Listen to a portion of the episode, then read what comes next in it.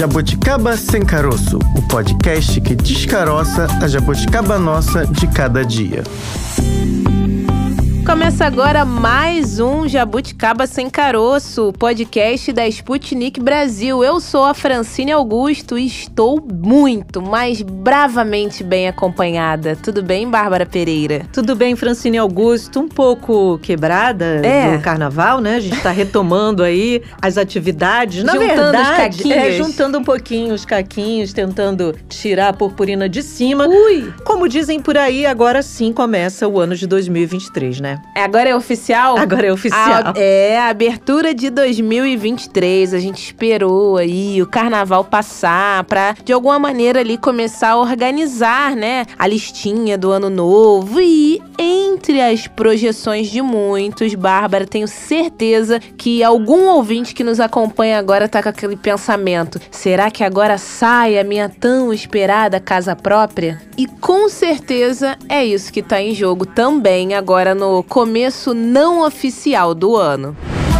Em jogo.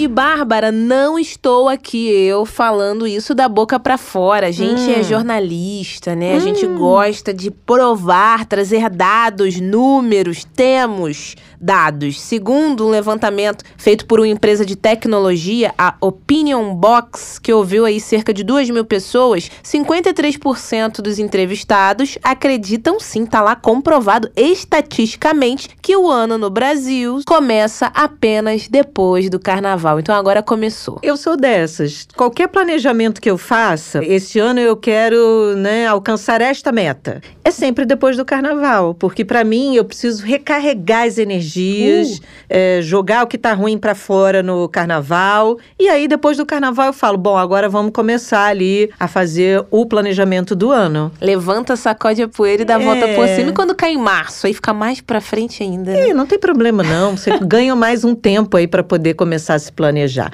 Aí, falando de moradia, Hum. segundo o censo Quinto Andar, realizado em parceria com o Datafolha, sete em cada dez brasileiros moram em imóvel próprio. Ó. Deste total aí, 62% vivem em domicílios quitados e 8% em financiados. Então, Ai, financiamento. Agora que a gente começa esse ano de 2023, será que chegou o momento de comprar a casa própria de uma vez por todas? Dúvida cruel, Bárbara, porque a gente sempre fala disso por aqui, né? Se for pra mudar aí o, a residência, né, sua moradia, ou abrir um novo negócio, ou reorganizar as dívidas, a gente sempre fala aqui às segundas-feiras, no Jabuticaba Sem Caroço, que é preciso o planejamento financeiro. Isso é fundamental. E entre as vantagens de uma casa própria, a gente pode citar aqui algumas, né? Mas tá a questão de, ai, que bom, vou sair de vez do aluguel, vou arrumar a casa do meu jeitinho, porque ficar num, numa residência que não é minha, não é a mesma coisa. Só que, Bárbara, nem, né, tudo ali são flores. A valorização do imóvel também é uma questão aí que você comprando a casa agora futuramente também pode ter uma valorização e o aumento do seu patrimônio, isso também é legal. Mas e aí se você não tiver organizado, Bárbara, você não consegue quitar de primeira, algumas pessoas sim, mas essa dívida pode se estender por um longo tempo, Você né? está falando de uma raridade aí no Brasil, quem consegue comprar diretamente ali, Cash. que cash, um imóvel, né? O que os especialistas dizem é o seguinte: é uma dívida a longo prazo, É. é, meio óbvio, mas é preciso, o óbvio precisa ser dito. Mas é um longo bem longo. É um longo bem longo e é muito importante avaliar se você vai conseguir, obviamente, cumprir É. com esse compromisso por 10, 20 ou até 30 anos. Mas sonhar não custa nada ou quase nada, já dizia um samba antigo dos anos 90. Isso é de graça, sonhar. Por enquanto. É, mais ou menos, né? Porque se você realizar o sonho, Aí, já acabou o dinheiro. Já começa aí a tirar o escorpião do bolso. Vamos pensar então nesse planejamento? Tem gente especialista nisso Opa. e que ajuda a gente nessa empreitada. Hum. Na real. Sobre este assunto, a gente conversa com Alberto Aizental, coordenador do curso de Negócios Imobiliários da FGV. Professor Alberto, muito obrigada pela sua participação hoje aqui com a gente. É um prazer. Professor, o sonho da casa própria, ele é renovado ano a ano para muita gente, né? Quando começa o ano, começa a se perguntar, será que esse ano vai? Vou conseguir, né, é, guardar dinheiro para pelo menos uma entrada? Esse é um ano bom para se pensar isso? Olhando para fora, né? Porque a gente tem que olhar para a gente e depois olhar para fora. Uhum. Mas respondendo tua pergunta, vamos primeiro então olhar para fora. Tá. Do ponto de vista econômico, a taxa de juros está muito alta. Uhum. Então a gente está em 13,75 de Selic, não tem perspectiva de que ela desça nem muito e nem tão rápido. Então, o crédito imobiliário ele vai continuar tendo taxas perto CET, que é o que a gente fala, que é o custo efetivo total, perto de 11,5%, 12% ao ano. Então, ainda é uma taxa alta, fora a questão da taxa de juros, que é um impacto grande na questão do financiamento, tanto para quem constrói como para quem compra, a gente ainda tem pressão inflacionária no custo de construção, então o INCC fechou ano perto de 9%, bem mais alto que o IGP, que ficou abaixo de 4%, e mais alto do que o IPCA, que é a inflação oficial, que ficou em 5,79%. Uhum. Então você tem custo de construção alto, você tem taxas de juros altas para o financiamento e o contexto todo econômico também tem uma questão de quer queira, quer não, ainda tem uma taxa de desemprego alta, acima de 8%, e os salários ainda voltaram aos patamares de antes. Mas sempre fica aquela dúvida, professor, e tem especialistas, né? Hoje em dia nas redes sociais a gente consegue acompanhar até mais de perto, né? Tem mais acesso à informação do que antes, e são muitas dúvidas nesse momento de investir em um negócio, comprar essa casa própria, e quase sempre a gente encontra também gente falando que não, não é uma boa comprar, alugar é melhor, porque essa casa aí, esse imóvel, esse apartamento, no final das contas, devido aos juros e às taxas, você vai é, acabar na, é, ao invés de ter comprado um, comprado três. Tem todas essas questões, mas aquele sonho, como a Bárbara disse, de ter o seu cantinho, ter o seu imóvel, ele acaba prevalecendo essa questão de juros e taxas de alguma maneira e de fato é melhor garantir, porque não se sabe muito quando a, a taxa taxa, os juros, né, vão diminuir ou ficar esperando o momento certo, talvez poder, também a gente deixe uma oportunidade boa passar, né? E quando você falou em oportunidade boa passar, a primeira questão, lá no começo na minha resposta, eu disse que tem uma questão pessoal, uhum. interna, e depois tem a questão externa, e a gente começou falando da questão externa, que é, que é a taxa de juros. Primeira pergunta, a gente tem que começar perguntando se a pessoa, o indivíduo, a família está no momento oportuno de realizar um compromisso desse. Então, vamos colocar as coisas nos seus devidos lugares.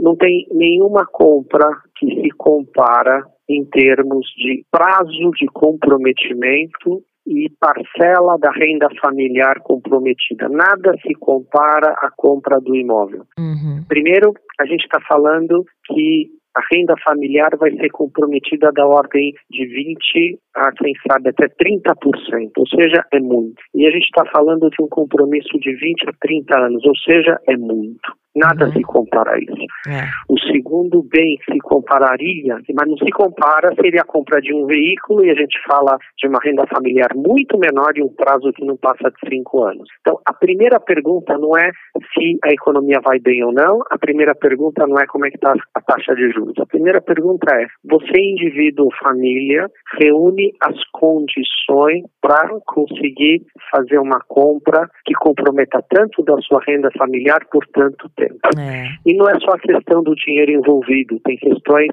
comportamentais, ou seja, você, como é que está teu emprego, como hum. é que está teu negócio, é. você se decidiu se é solteiro, casado, vai separar, quer dizer, qual que é a tua estrutura familiar, a cidade onde você mora é onde você pretende morar, a cidade onde você trabalha é onde você pretende trabalhar nos próximos anos. Então, para você assumir esse compromisso, tem questões anteriores que você tem que refletir, tem que pensar e decidir. Então, se você tem isso claro, que você pode se comprometer nesse prazo e com tanta renda, aí sim você vai entrar nas questões econômicas. Uhum. E entrando nas questões econômicas, quando a economia não vai tão bem, então os negócios não vão tão bem, quando pessoas são demitidas, então o contexto econômico não está tão bom, fica mais difícil para você tomar uma decisão de longuíssimo prazo. Então você tem que prestar muito mais atenção nisso, no que está acontecendo em volta. Então você tem que prestar muito mais atenção na continuidade da tua renda, quer seja emprego, quer seja um negócio próprio que você tenha, uhum. para você poder assumir esse compromisso. Então essas são as questões principais. Existe mercado substituto, locação é substituto a compra e vice-versa. Então são as duas opções que você tem uh, disponíveis para tomar uma decisão. A vantagem da locação é que é uma, entre aspas, compra, decisão que compromete muito menos tempo, prazo e recursos. Então, se você não sabe o que você vai fazer da, da tua vida e, não, e você tem estabilidade econômica, a locação é muito mais apropriada, porque você não se compromete tanto, você não gasta tanto e você consegue ter tomar uma decisão de curto prazo. Se o mercado, se o contexto, se tudo está a favor dessa decisão de longo prazo, aí sim, aí sim você reúne as condições para alçar voo, para fazer esse comprometimento. Então, mais ou menos esse é o contexto todo na decisão da compra do bem imóvel. Isso, isso é o básico, isso é o principal. Agora, especificamente, quando a taxa de juros está mais alta, é mais caro comprar. E vou te contar, para quem tem imóvel para locação, acaba se tornando um mau negócio, porque é melhor você colocar o dinheiro na renda fixa do que pôr ter dinheiro em imóvel uhum. e pôr para alugar, porque o retorno que você tem, a gente chama de yield, o retorno que você tem, que é o aluguel sobre o valor do bem, é abaixo da renda fixa. Então, vamos olhar pelo outro lado do balcão. Se está ruim para quem é o dono do imóvel para colocar para locação, é bom para quem loca, é bom para o inquilino, porque ele vai pagar 0,3, 0,5 ao mês, ou seja, ele vai pagar 3,6, 6% ao ano, e ele, só na cadeira das poupanças, ele tem 7,2% ao ano. Se ele fizer uma aplicação de renda fixa, ele tem 11, 12% ao ano. Então, para quem deseja hoje ser inquilino, ele vai pagar menos em aluguel do que se ele aplica em renda fixa, então vale a pena alugar. Professor, vou pegar um pouquinho da pergunta da Fran e insistir na questão do aluguel ou compra. Porque mesmo quem tem recursos diz o seguinte: olha, é, o aluguel, já ouvi isso de pessoas, claro, quero ouvir do senhor que é um especialista. O aluguel, para mim, a minha vida inteira, mesmo eu tendo condições de comprar um imóvel, é mais vantajoso por alguns fatores, como eu vou poder morar no lugar que eu quiser, não quero mais ficar aqui, eu mudo para outro lugar, tenho essa possibilidade, e não tenho a manutenção de uma casa, que geralmente é o proprietário que faz. Em relação à pintura, etc. e tal. Então, sim, algumas manutenções que a gente chama de estruturais são devidas pelo dono do imóvel, mas aquelas de uso são devidas pelo inquilino. Então, em parte, eu concordo com aquilo que você afirmou, que você menciona que as pessoas afirmam. Não necessariamente todas as despesas de manutenção ficam sob responsabilidade do dono do imóvel. Agora, professor, é bom, né, essa questão do pessoal também, porque quem ouve aqui o podcast nesse momento pode ter a sensação de, ah, mas para elas é fácil, estão aí, né, falando, conjecturando, o Alberto tá dando aí dicas, mas só quem tá aqui ganhando um salário mínimo, tentando aí é, girar os pratos para, né, no final do mês aí ter uma graninha ainda separar esse valor ou entrar num financiamento não é fácil. É bom também a gente deixar claro, professor, que em nenhum momento a gente está falando que é fácil, a gente de alguma maneira aqui está tentando auxiliar, dar dicas para essas pessoas, mas também não é algo impossível com planejamento, né? Tem limites. Na verdade, tem limites. E a gente tem um déficit habitacional de 7,8 milhões de habitações, ou seja, 7,8 milhões de famílias têm algum problema problema em relação à habitação. Metade disso diz respeito a ônus excessivo de locação, ou seja, mais do que 30% da renda familiar é comprometida com aluguel. E depois uns 40% diz respeito à coabitação e depois a, a habitação que, precária. Então, na verdade, quando você fala um, um salário mínimo, ah, é importante, 99% desses 8 é de um a três salários mínimos. Então, quando você fala em um salário mínimo, é muito difícil você falar, quer seja dinheiro para aluguel, quer seja dinheiro para compra. Mas isso vale de um a três salários mínimos. Então, realmente, de um a três salários mínimos, principalmente com a inflação, inflação que veio forte dos alimentos depois que a Ucrânia foi invadida pela Rússia, isso é, é bom lembrar. Os alimentos vieram com uma inflação muito forte, já vinha forte em relação à pandemia, a gente teve inflação. Aliás, aliás quem faz a maior hoje pressão inflacionária em geral, ou, ou, são, ou é petróleo derivado de petróleo ou alimentos. Então a gente já tinha problema em relação à Covid e depois piorou, aumentou, continuou né, com, a, com a invasão da Ucrânia. Então, o que, que acontece? Acontece que, principalmente nas camadas mais populares, que eles têm uma restrição orçamentária muito forte, a parcela dedicada à sobrevivência, e no caso é alimentação, começou a tomar uh, uma porcentagem muito grande do salário, ou seja, pressiona outras despesas, tipo lazer ou até mesmo, principalmente, habitação. Então, na verdade, está muito apertado. Quando você mencionou um salário mínimo, a gente pode falar assim de 1 a 3, e essas famílias estão muito pressionadas, quer seja aluguel, nem pensar conseguir comprar, assumir esse compromisso de longo prazo. É, a verdade é essa. Eu sei que o senhor já deu aí a orientação de que é preciso fazer uma série de avaliações, as questões externas e internas, mas o que, que o senhor diria para a gente, para poder fechar essa conversa, para quem não está ouvindo e tem essa angústia de este ano é o que tenho que né, investir, preciso começar aqui a fazer um planejamento para ter o meu imóvel? A melhor dica que eu posso dar é é melhor não fazer nenhum negócio do que fazer um mau negócio. Uhum. Então não tem que ficar ansioso em relação a correr para fechar um negócio, porque se não calculou bem como você está situado em relação a emprego e negócio próprio, a renda própria.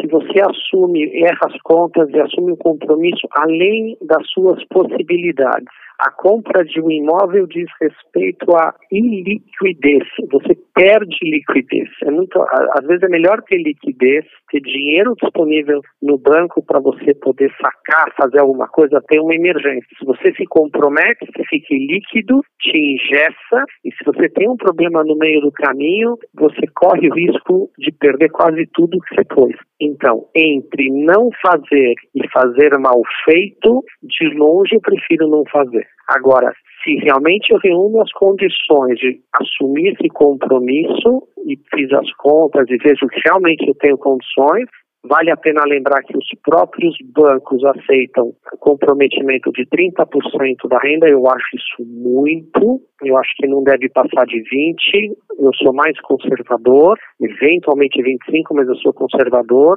não comprometa mais do que 20% da sua renda na parcela da compra do bem, então é melhor fazer um bom negócio, é melhor não fazer um negócio e, em último lugar, a pior situação é fazer um péssimo negócio.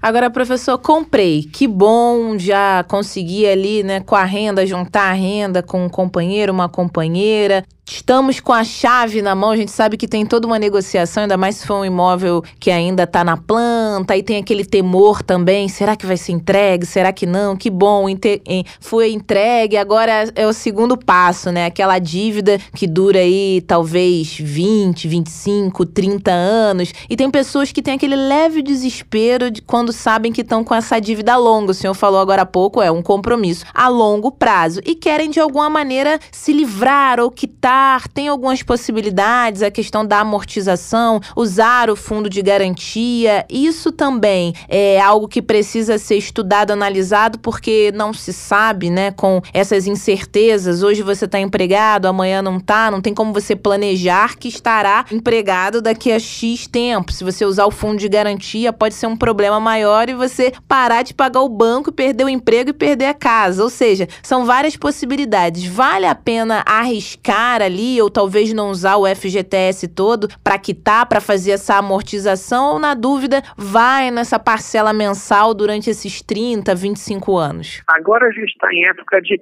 pico de juros. Então, se você fechou o ano passado ou vai fechar esse ano, você vai fazer um contrato de financiamento com juros altos. Então, se em dois, três anos a taxa começa a cair, ela cai, passa a portabilidade do teu financiamento. Então, você sim pode pesquisar outros bancos, você pode sim negociar taxas menores para o saldo, né, para aquilo que você deve, e essa é a principal dica. Então, se você está devendo 20, 25 anos de financiamento e por acaso, dois, três, você pagou mais caro, não tem problema. Você faz a portabilidade assim que cair e é provável que em dois, três ou quatro anos a taxa venha a cair, a economia volta aos eixos e a, economia, e a taxa caia. Então, a portabilidade sim é importante.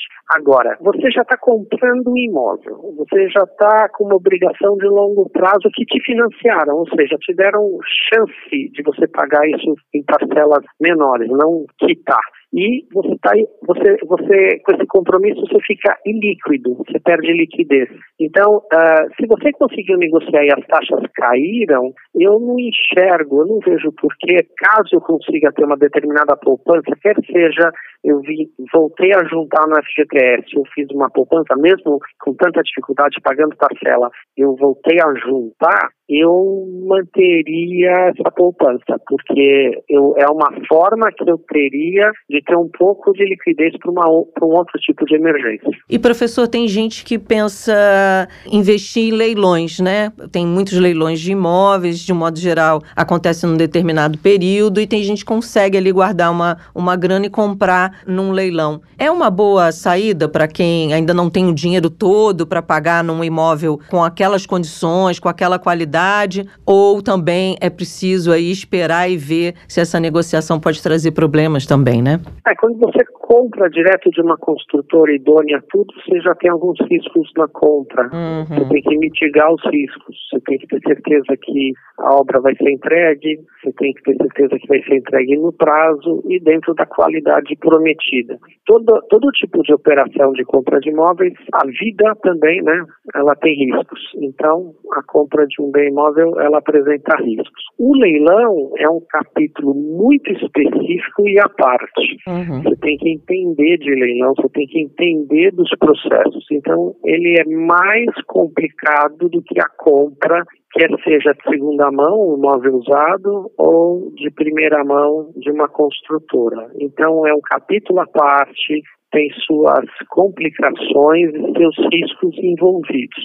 De forma geral, quando você tem que ver também se o imóvel é muito complicado quando você compra imóvel de uma pessoa jurídica diferente de uma pessoa física. Você tem que pedir uhum. todas as certidões, a documentação e no caso de uma pessoa jurídica tem uma questão de INSS muito importante porque se a PJ ela é devedora para o INSS prevalece até os seus próprios interesses. Então no caso de leão tem que tomar muito, tem que tomar muito mais precaução e muito mais cuidado. É, é para especialista mesmo, não é um aventureiro e nem para uma pessoa que não domina esse meio. Bom, professor, agora para encerrar aqui o nosso bate-papo, acredito que muitas dúvidas aí já foram sanadas, mas quem quiser compreender ainda mais, fazer um curso aí que lhe atenda ou até entrar nesse mercado, nesse ramo aí não para comprar, mas para aprender mesmo. Como é que a gente tem acesso, né? Sabe mais um pouquinho do curso que o senhor é coordenador? É pelo site da FGV? Como a gente consegue localizar?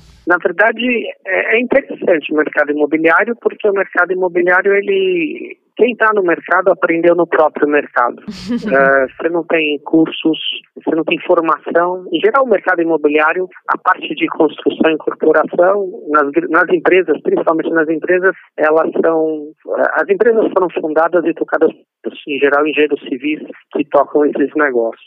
Aí você tem o lado financiamento, que pode ser, podem ser economistas, administradores, mas é, é interessante que não tem formação, não tem formação. E mesmo o curso que eu coloco, que eu tenho, que eu coordeno na FGV, na, em São Paulo, na EASP, é um curso necessariamente presencial, ele não é um curso virtual, ele é um curso de chamado de média duração, são apenas quatro meses, apenas 16 encontros, e eu não diria que você em quatro meses forma um profissional na área. Então, não tem teria que ser um curso de, de longa duração. Uhum. Na verdade, as pessoas se formam sim na própria indústria, no próprio mercado, e, e o curso que eu ofereço é um curso mais voltado para alta gerência e diretoria, porque eu acabo convidando presidentes de empresas para fazerem palestras e darem as aulas.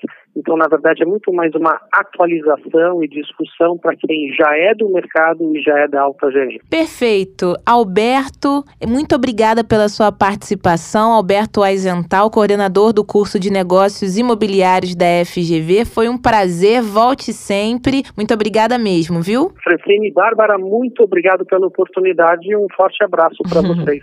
Tchau, tchau. Obrigada, professor. Até a próxima. Obrigado, até. Bárbara, não podemos deixar, né, de citar aqui também nesse episódio de hoje a questão dos incentivos do governo e o quanto isso pode ser fundamental aí para que os brasileiros consigam, né, alcançar enfim esse objetivo do imóvel próprio. Não sei se você Jabuticaber acompanhou, mas houve o lançamento da nova versão, se a gente pode dizer assim, recentemente aí do Minha Casa Minha Vida, que é o programa de habitação social social conhecido por ter juros bem mais baixos do que o habitual. Isso pode ser uma saída, né? Para muita gente é uma saída, é. né? A gente tem aí uma quantidade enorme de brasileiros que sonham em ter a sua casa e só vai conseguir, talvez, por conta de programas como esse, né? Uma das principais novidades desse programa é o retorno da faixa voltada para famílias com renda bruta de até R$ 2.640. A ideia agora é que 50% dos imóveis financiados e subsidiados sejam destinados para famílias com esta renda. E aí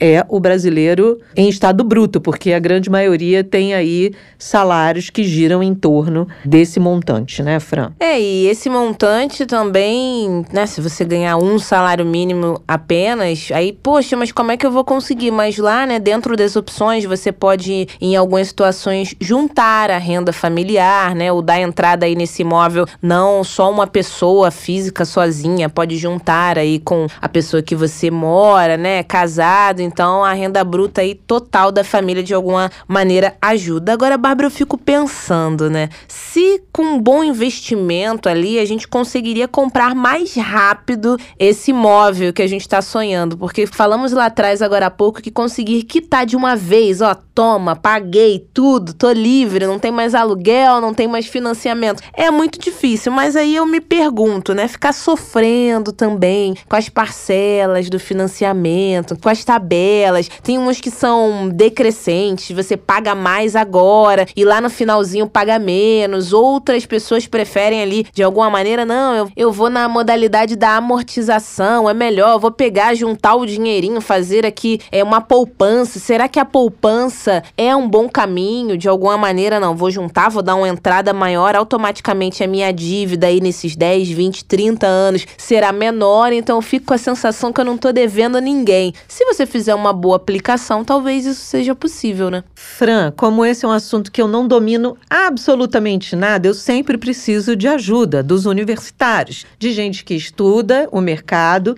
e que pode dar para gente aí é, possibilidades, né? Colocar o dinheiro como você falou, numa aplicação ou não, aguardar o momento, esperar o momento mais adequado, esperar o mercado baixar um pouquinho. Enfim, essas dicas que muitos especialistas dão e que a gente precisa, obviamente, a gente que não entende, Nada. precisa ficar de olho, né, de ouvidos abertos, na verdade, para poder seguir aí o melhor caminho nessa compra. Não é nada fácil. A gente fala aqui como se fosse tudo muito fácil, não é mesmo, não. né? Quem pôde já comprar o imóvel vivenciou e vivencia ainda questões como essa que você já apontou. A parcela amortiza ou não amortiza, é melhor é, fazer em 20 anos ou em 10, enfim, questões que são ali, na hora que você faz esse, essas escolhas, você fica com muita dúvida, porque é, é exatamente isso. Você está fazendo um planejamento de muito longo prazo. E aí as dúvidas vêm aos montes, aos turbilhões aí dentro da sua cabeça. Mas o importante é, sim, como você mesmo já falou, planejar planejar e ouvir. Aplica no Tesouro Direto? Consigo ali uma graninha maior? Não, não é uma boa. Qual investimento eu faço? Bárbara, conversei com um especialista no assunto e ele com certeza vai esclarecer muito a partir de agora os nossos ouvintes.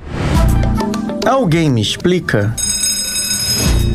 Para esse bate-papo, então, a gente chama mais um profissional que entende muito do assunto, o Diego Hernandes, ele que é fundador da Ativo Investimentos, economista, vai aqui descaroçar, né, fazendo jus ao nome do nosso podcast, descaroçar aqui algumas jabuticabas, ele também que vai explicar um pouco a respeito da Ativo Investimentos, ele é analista de valores mobiliários. Muito obrigada pela sua participação aqui no nosso episódio de, de hoje. Diego, seja muito bem-vindo. Obrigado, Francine. Obrigado pela oportunidade. Um prazer estar aqui com vocês. Hum, prazer é nosso. Primeiro, já queria que você apresentasse um pouco, falasse a respeito da Ativo Investimentos. Apresenta ela para os nossos ouvintes. A Ativo Investimentos ela nasceu para ser, a gente chama de um médico bom, né? Para centralizar aqui na Ativo tudo que é dúvida que a pessoa tenha do mercado. Poxa, estou com dúvida, é, vou montar uma carteira de investimentos. Por onde começo? Aí a gente tem no mercado muita informação, muito dado, eu diria muito dado e pouca informação. Então,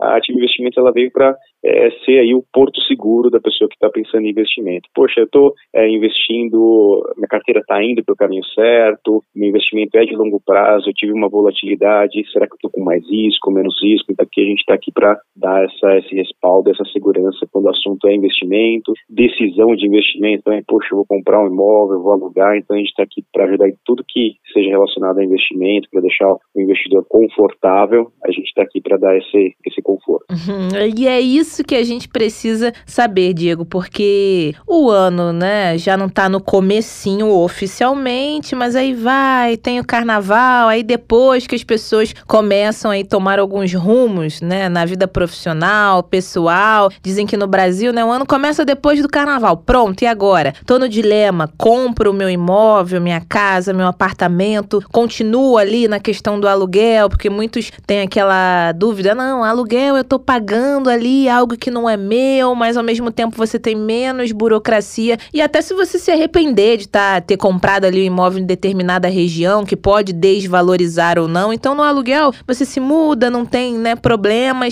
é um bom investimento é um imóvel, a casa própria, né? O sonho da casa própria é de fato um bom investimento ou a gente precisa analisar? Não dá para ser uma resposta única. Hum, é, é, legal. Quem responde de forma unificada, é, né, está simplificando é. algo que é muito complexo. Eu penso muito que as coisas têm que ser, é, precisam ser separadas, né? uhum. né? A gente tem o aspecto emocional e o aspecto racional e financeiro. Financeiramente, alugar é, é, disparado a forma mais eficiente de você ter um custo reduzido. Embora você, ah, todo mês pago aquele aluguel, é. o dinheiro vai para alguém, né? Um dinheiro que não volta mais, o pessoal em geral fala. Mas se você for uma pessoa disciplinada ao ponto de ter um, né, um guardar o valor remanescente em uma aplicação, um investimento que te traga um retorno é, considerável, e às vezes o considerável é uma renda fixa mesmo, sem risco algum, já é um retorno suficientemente grande para você ter esse impacto. Mas aí tem um outro aspecto que eu comentei que é o emocional. Hum. O emocional, ele é muito ele pesa muito. Né? Às vezes você compra um imóvel, ou aliás, você aluga o um imóvel, mas aquele imóvel você não é feliz aqui dentro, ah, dentro daquele imóvel. Poxa, eu queria tanto derrubar essa parede, mas é, o imóvel não é meu, eu gosto muito desse é. prédio, queria derrubar essa parede, quero fazer alguma coisa, quero enfeitar é, né, a casa, organizar a casa de um jeito e tenho medo do proprietário me pedir um imóvel para vender. Então, assim, é, eu acho que essas duas forças, o emocional e o racional, tem que estar muito bem conversados na cabeça de um indivíduo ou de um casal, né, de uma família, para a tomada de decisão. É uma decisão que literalmente pode ser para o resto ali da sua vida e também já pensando a longo prazo, né, para os seus herdeiros ali, para os filhos. Então, acredito que nada na vida é definitivo. Ah, não, comprei essa casa, vou ter que ficar aqui eternamente, mas é importante a gente analisar e também tem pessoas que são, digamos assim, um, que se fala muito hoje em dia, emocionadas, né? Ai, não, é porque ali o corretor falou que é uma oportunidade única e às vezes você pega ali, né, o dinheiro que você tem, a única renda, o valor que já estava reservado, que talvez seria mais aconselhável você fazer ali outros tipos de investimento e não comprar o imóvel, porque muitos pensam, vou comprar para alugar. Então talvez esse também não seja o investimento mais ideal se você tá com dinheiro ali sobrando. Eu acho difícil algum brasileiro tá com dinheiro sobrando, mas se algum estiver ouvindo aqui a gente agora, talvez a gente pode ter outras possibilidades de investimentos também do que mirar só nesse imóvel, né? E aí até classifico o primeiro imóvel que a pessoa compra, eu nem classifico isso como um investimento, é uma decisão para a hum. vida, é uma alocação de recurso para você né, usufruir desse recurso ao longo do tempo. Agora, um segundo imóvel como opção de investimento, aí sim eu vou te dar uma resposta em definitivo. Eu falo que não é um bom investimento, porque quando você tem um imóvel para aluguel, o preço, o custo do aluguel, ele mira ali que historicamente foi a poupança, 6% ao ano. Então, por mais que a estrutura de juros do país seja algo elevado, 13, 14, 15%, o máximo que você conseguir pagar, né, cobrar ali de um aluguel na região é 6% é, ao ano. Uhum. Então é muito interessante isso, porque você ganha 6%, ao passo que você poderia ganhar uma renda fixa 13%, 14%, mas aí você tem uma série de trabalhos implícitos nesse aluguel de imóvel que ou você é, absorve esse trabalho, poxa, eu vou né, cobrar do inquilino, é. eu vou assumir o risco de deterioração do patrimônio, é, ou é uma administradora. Aí, esse 6% que eu falei de aluguel, ele reduz para 4, para 5, para 4,5 e assim por diante. Então, muitas vezes, dado que a gente está com uma inflação elevada, nem a inflação acaba pagando. Então, o primeiro imóvel é uma decisão que a gente está ali conversando o racional com o emocional, e o emocional, ele é muito importante para você ter uma vida feliz, confortável. O segundo imóvel, aí já é uma decisão de investimento. Hum. Aí, como decisão de investimento, a minha obrigação é falar, não faça isso.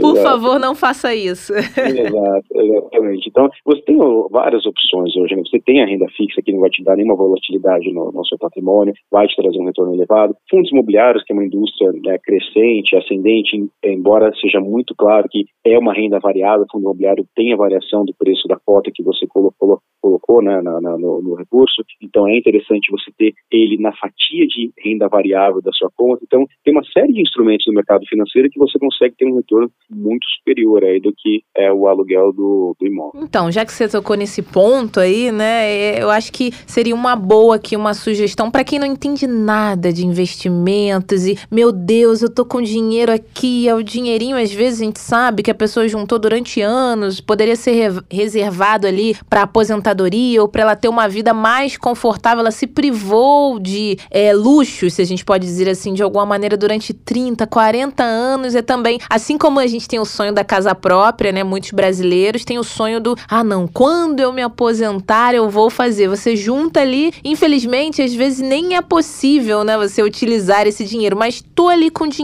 e agora, o que que eu faço? Já que não é uma boa aí, né, ficar pensando só em comprar casa para alugar e talvez ter dor de cabeça com o inquilino, qual sugestão você daria aqui para os nossos ouvintes, alguém que quer começar a entrar aí nesse mundo dos negócios, ser um novo investidor, tem algum caminho aí das pedras ou então dicas básicas, tópicos, Diego, que o nosso ouvinte, ele seguindo por ali, ele vai ter um retorno lucrativo? É, eu acho que é muito importante o investidor ele saber, primeiro, se ele nunca investiu, muito provavelmente ele tem que começar como um investidor conservador, porque uma pessoa que nunca investiu, sempre deixou o dinheiro na poupança lá, nunca, é, nunca sentiu o que é uma volatilidade da uhum. carteira, né? o que pode ser uma perda da sua carteira, uma redução do seu patrimônio em algum determinado período, sei lá, um semestre ou em um ano. Então, primeiro é, poxa, será que eu sou uma pessoa conservadora? Eu não quero ter volatilidade nenhuma em minha carteira e é possível sim ter um retorno satisfatório sem volatilidade na carteira? Não, eu sou moderado. Ah, eu acho que eu posso ter um pouquinho de volatilidade no meu portfólio e, em contrapartida,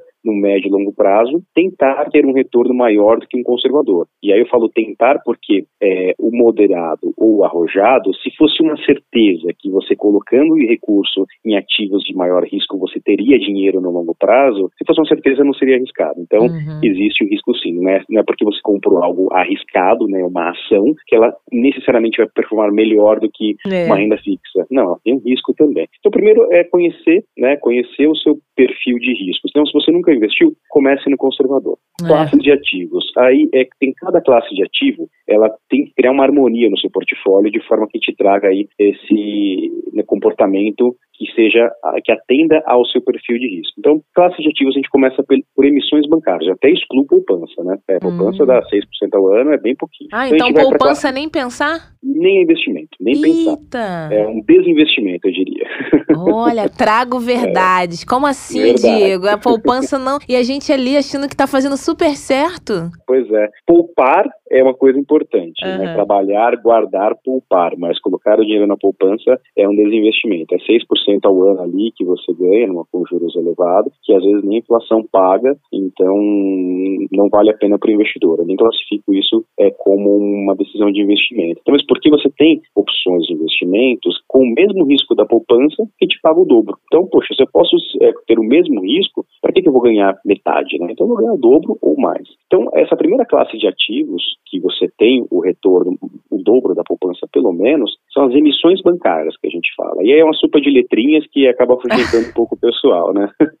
que são CDBs, LCIs LCAs. Então, nesses produtos, você empresta o seu dinheiro para um banco. Então, poxa, um banco, o que, que, o banco faz? Ele pega dinheiro barato e empresta dinheiro caro. Então, qual é a sua função como investidor? Você empresta o dinheiro para o banco. E é legal da, da, dessas emissões bancárias, são títulos às vezes menores, você compra um título de dois anos, três anos, quatro anos, uhum. leva o título até o vencimento, né, carrega ele na sua carteira é, até o vencimento, e aí, como ele é uma renda fixa, ele vai te dar exatamente o que foi acordado desde o começo. Tem títulos que são pré-fixados, ele vai te dar lá a taxa exatamente que ele falou, vou te dar 14% ao ano naquele título. Ele vai te dar do início ao fim 14% ao ano. Ou tem títulos que são pós-fixados, se o juros subir, ele sobe junto, se os juros caírem, é, ele, cai junto, ou títulos indexados à inflação, aí tem é, um, né, dentro dessa, desse, dessa classe de ativos, você tem lá os tipos de remuneração, pré, pós ou inflação também. É. Então, essa classe é a classe mais segura e vai te dar muito né, mais retorno do que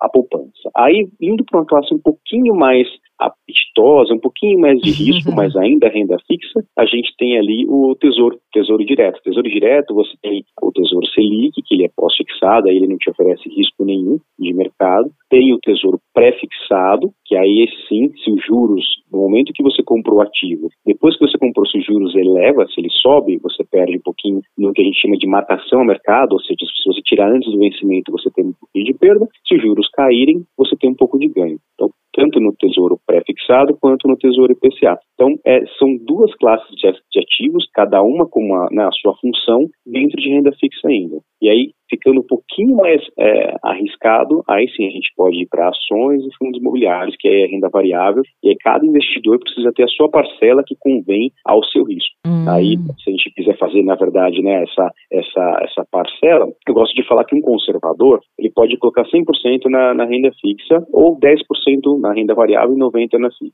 Um moderado, aí ele pode colocar entre 20% e 30% na renda variável, se ele for né, um moderado já mais para agressivo, e 70% na renda fixa. Aí o arrojado, eu aconselho até 50% na renda variável. Eu não oh. falo, poxa, não coloca tudo na renda variável.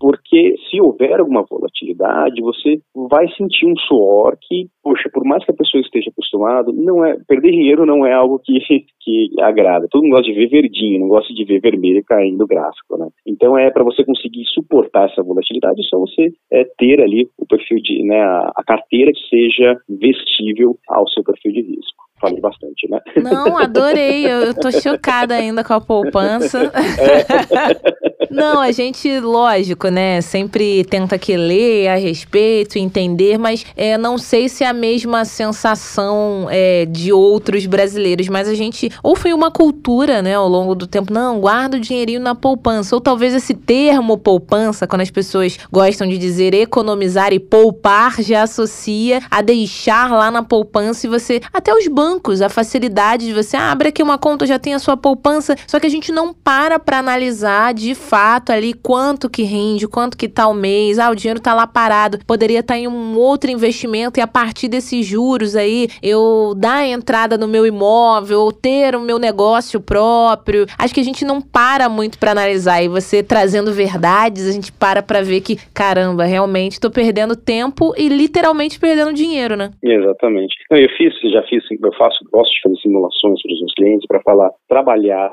é algo complexo. Guardar dinheiro é mais difícil ainda que ganhar, ter, né, ter a disciplina de guardar, você tem que ter aí é, um benefício muito grande lá na frente, né? Guardar uhum. dinheiro é você postergar um consumo. É. é lógico que tudo com equilíbrio, né? Não deixar de viver o presente para né, só jogar lá para frente, tentar viver com equilíbrio para lá na frente você também ter uma possibilidade de consumo. Mas se você fizer, eu já fiz estudos que a mesma pessoa que guardou o mesmo valor e colocou, uma colocou na poupança e outra colocou no CDI, que é a nossa, é, nossa taxa, Selic é a nossa taxa básica de juros, né? O CDI é a taxa com que é, os bancos emprestam recursos entre eles. Então, ele fica em 0,10% abaixo da Selic. Então, uhum. a pessoa colocou dinheiro na poupança e colocou o dinheiro no CDI, a pessoa que coloca o dinheiro na poupança, ela chega na, nem na metade do caminho da pessoa que colocou o dinheiro lá 500 reais por mês desde quando você começou a trabalhar. E a pessoa que é, e coloca no CDI, né, no CDB que rende 100% do CDI. Se a pessoa colocou dinheiro na poupança, a pessoa que colocou o dinheiro no CDI, é, daqui 20 anos, ela atinge a liberdade financeira dela. A pessoa que está colocando o mesmo dinheiro na poupança, ela vai ter que trabalhar pelo menos mais de 20 anos para conseguir a liberdade financeira. Então, é uma decisão simples de investimento, né? É um botão que você coloca aí, poupança ou um CDB atrelado é. ao CDI. É, e lógico que assusta, talvez, inicialmente, né? Ai, mas a sopa de letrinhas, meu Deus, eu não entendo. A gente sabe que tem é, pessoas aí que não são bem intencionadas e utilizam né, esse não conhecimento de boa parte da população para aplicar golpes, então a gente gosta de separar bem. Não, tem especialista, tem empresas que te auxiliam de fato e tem os golpistas. E é bom a gente deixar claro também que você não vai ter um negócio, sei lá, com 500% de, de lucro de juros. Acho que também quando for assim, é bom deixar claro que tem algo errado e talvez possa ser um golpe. Você está achando ali que está super investindo ou tá participando, não sei, de uma pirâmide, porque na hora que é vendido é tudo muito bonito. Não, agora você vai ser um investidor de sucesso, vai ter a sua casa em menos de um ano, seu carro, você vai mudar. E eu acho que é bom a gente reforçar isso que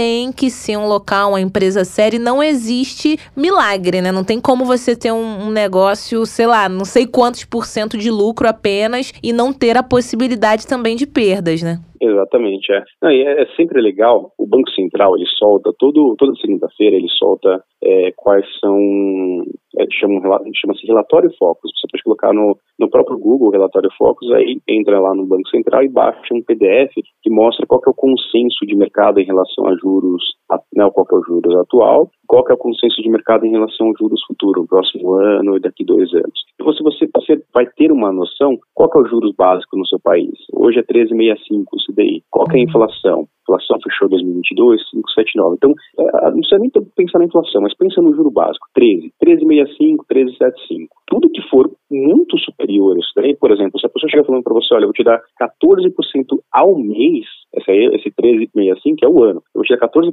ao mês, acabou. Eu não quero. Eu prefiro não ter o 14% ao mês, né, e ter esse risco que muito provavelmente vai ser uma pirâmide, vai ser algo é. que não é investimento é, financeiro tradicional. Então você vai ter uma chance muito grande de perder o principal, né, principal é, é o dinheiro que você colocou lá. A gente coloca o dinheiro então, isso é muito importante. Então, existem investimentos que são é, alternativos que podem tirar volatilidade. Criptoativos, por exemplo, é algo muito novo, hum. tem muita volatilidade. Ou se você coloca um dinheiro em uma startup, por exemplo, a startup ela pode é, decolar ou pode não, não decolar. Então, é, é algo que é, você tem que conhecer está por trás daquele investimento, ou é, extrapolando um pouco no raciocínio que você fez sobre é, escritórios de consultoria de investimento, tem que conhecer quem está por trás também. Poxa, então, estou falando aqui com vocês, né, no final do, da entrevista, ah, quero conhecer mais sobre governança. Poxa, entra no LinkedIn da pessoa, é. vê onde a pessoa se formou, quais cursos ela fez, quais empresas ela passou, quais são as certificações que a pessoa tem, se ela tem é, uma autorização da CVM para emitir uma opinião. Então, a CVM ela é o nosso órgão que fiscaliza né, o mercado de capitais como um todo. Então, poxa, se a pessoa tem autorização da CVM, se a CVM autorizou, ela já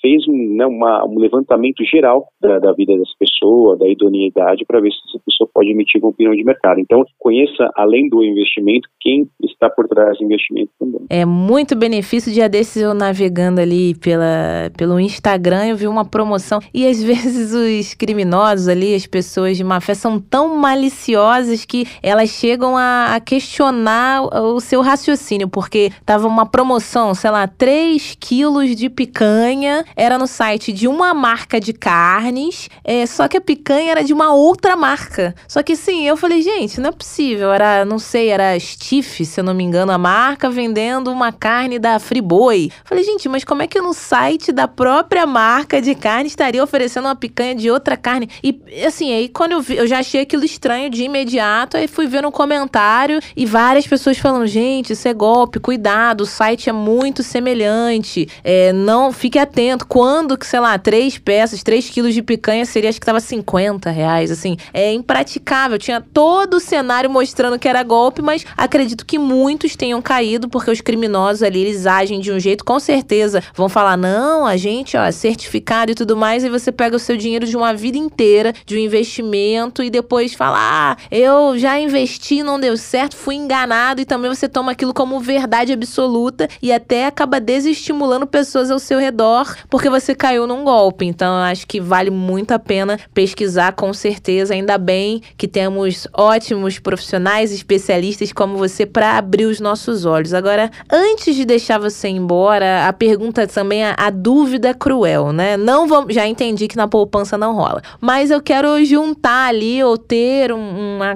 um montante, né, uma grana maior para poder, enfim, dar aquela entrada no, no meu imóvel, o imóvel porque é o tema de hoje, mas pode ser qualquer outro bem com um valor aquisitivo, um valor maior. Vale a pena eu já de alguma maneira, mesmo não tendo um, metade dele, ou 20%, ou não sei quantos por cento, eu já dar esse primeiro passo ali e acabar caindo nos juros, na questão do financiamento, ou de alguma maneira eu continuo ali investindo, se eu descobrir que eu sou um investidor ali um pouco moderado, não, né, não tô tão no início, posso conseguir um dinheiro maior para depois dar aquela cartada lá na frente. A gente garante logo esse financiamento, mesmo sabendo que os juros não estão lá essas coisas e, e tenta investir, ter um dinheiro maior para quitar essa dívida o quanto antes? O que, que você aconselharia para quem está cheio de dúvidas agora nesse momento de comprar casa própria? Olha, o que eu vou falar pode fugir um pouco do senso comum que a pessoa está, às vezes, imaginando, né? O, a taxa, o financiamento do, do imóvel hoje, ele é, ele sempre é e sempre foi subsidiado. Então, a taxa básica de juros hoje é 13,75, né? A Selic, CDI uhum. 13,65. Se você vai financiar um imóvel num banco, o custo efetivo total, que é a taxa do financiamento, mais todo tudo que tem por trás, né, de, de seguro, tal, é, é, tem a taxa do financiamento e tem todos os custos implícitos nesse financiamento, que aí vira o custo efetivo total. Tem é, variado entre 3 a 10,5%, ou seja, é uma taxa inferior à taxa básica de juros. Uhum. Então, se você tem um dinheiro hoje guardado, você pode dar a entrada no imóvel, e eu sugiro que seja um imóvel que já está construído, eu vou explicar o porquê que eu prefiro um imóvel já construído, mas você pode dar a entrada mínima para comprar aquele imóvel, financiar o imóvel com uma taxa de 10,5% e aplicar o seu dinheiro que você tem a uma taxa de 13,5%, 14%. Tem até opções de 15% pré-fixado sem risco. Uhum. Então você ganha a diferença de taxas de 10,5% para 15%. Então isso é para quem está pensando em comprar um imóvel. Eu, eu falo para comprar um imóvel é, que já esteja pronto, porque quando você compra um imóvel na planta, em geral você compra um imóvel para daqui a três anos. Você não pode financiar nesse primeiro momento, você pode, né, você dá a entrada no imóvel, você dá o seu valor de entrada, mas você não pode financiar naquele momento. Mas você está contratando a termo, que a gente fala, né, contratando para o futuro um financiamento daqui a três anos. Daqui a três anos você não sabe como é que vai estar a estrutura de juros no país. Você não sabe se os juros vai explodir mais, né, se vai ficar mais baixo, se você vai ter mais renda, se você vai estar numa situação um pouco mais é, deficitária de recursos. Então, é, você fica muito à mercê do que vai acontecer nos próximos três anos. Uhum. Além disso, é, o valor do imóvel ele é atualizado do valor do financiamento, ele é atualizado pelo INCC, que é uma inflação é, do, dos imóveis, né, de construção civil. Então, o valor que você comprou naquele imóvel, o valor que você fica devendo para a construtora, ele vai aumentando ao longo desses três anos até você pegar o imóvel que estava na planta. Então, esse é o primeiro ponto. Para quem hoje tem um imóvel já financiado, e financiou na época da pandemia, por exemplo, os juros, esses juros que eu falei que está 10,5 hoje de financiamento, lá atrás estava 7, 7, 7,3.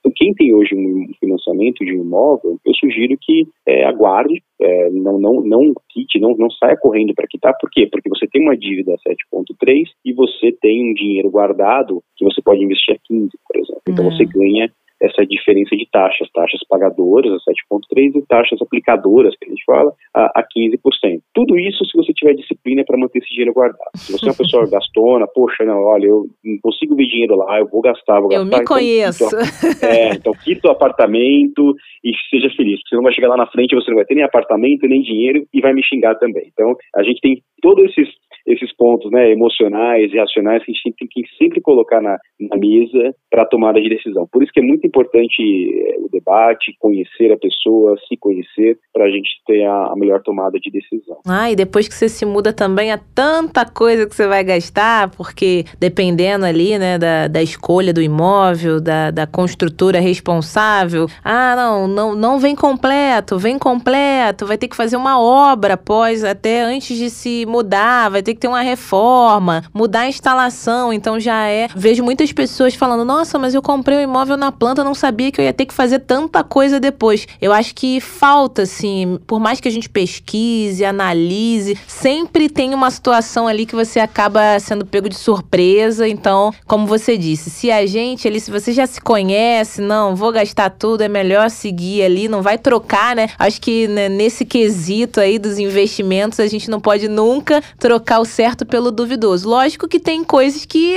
não tem como ter aquela certeza absoluta, né? O risco. Mas a gente vai tentando aí pelo melhor caminho. Agora, Diego, quem quer conhecer mais, né? Aprender um pouco mais com a Ativa Investimentos, como que consegue localizar vocês, ou você nas suas redes sociais, ou a própria Ativa Investimentos? Como é que a gente faz para ter mais informações? Instagram, site, e-mail? Isso, é legal. É, no Instagram é ativo, no masculino, né? Ativo Investimentos a gente está disponível lá. É, no LinkedIn, eu estou como Diego Hernandes, é, pode me procurar no LinkedIn como consultor de investimentos. No site www.ativoinvestimentos.com.br, lá você consegue fazer, uma, fazer simulações, ah, consegue baixar o nosso e-book, então tem uma série de informações que é, são possíveis, é, consegue me conhecer também. Uhum. Então a gente está disponível nessa, nessas plataformas, aí é só procurar a gente e a gente tem o maior prazer aí de é, desmistificar todo o mercado financeiro e ajudar nas tomadas de decisões.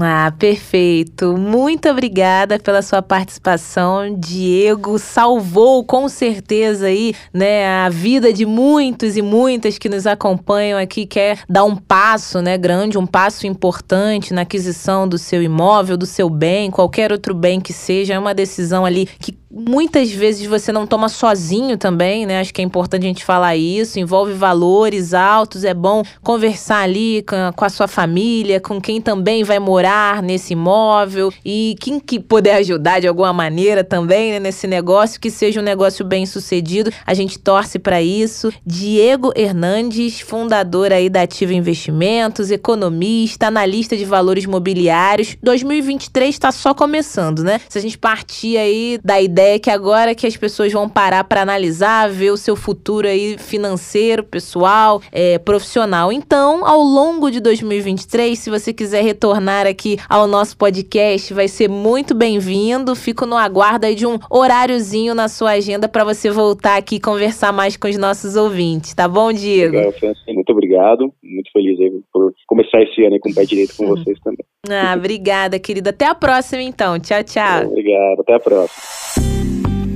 Francine, o jabuticaba sem caroço de hoje. Acabou chorar. Ficou tudo lindo. Ficou Bárbara. tudo ótimo, tudo muito bem explicado. Começamos o ano muito bem de Ai. 2023. Tchau, carnaval. Vamos ao ano ao trabalho para brincar o próximo carnaval. E começamos falando de casa própria, que é a nossa base, é o lugar onde a gente mora, o lugar onde a gente vive, o lugar onde a gente põe as nossas esperanças hum. para brincar o próximo carnaval. Nossos afetos, Nossa. cuidados, carinhos, o local que a gente retorna, né? Tô, estamos poéticas. Pois é, eu vou sair daqui agora, vou visitar aí umas quatro construtoras, entendeu? Vou pensar aí nessa possibilidade, né? Um em cada região para ir no, no, próximo carnaval, a gente vai viajando junto. Sonhar não custa nada. Não, né? não sei. Olha, eu sonho com a casinha da aposentadoria. Sabe hum. aquela casinha com quintal, ah, grama? Cachorrinho. Três cachorrinhos. Amanhã a gente volta, tem mais Jabuticaba Sem Caroço. Até amanhã você pode nos seguir no arroba jabuticabasc. Também nos seguir nas principais plataformas. Aí escolha o tocador de podcast da sua preferência, ative o sininho aí todas as vezes que tiver aqui um episódio novo na área, você será notificado. Não deixe de dar as cinco estrelinhas. A Fran sempre pede, hoje sou eu. Por favor,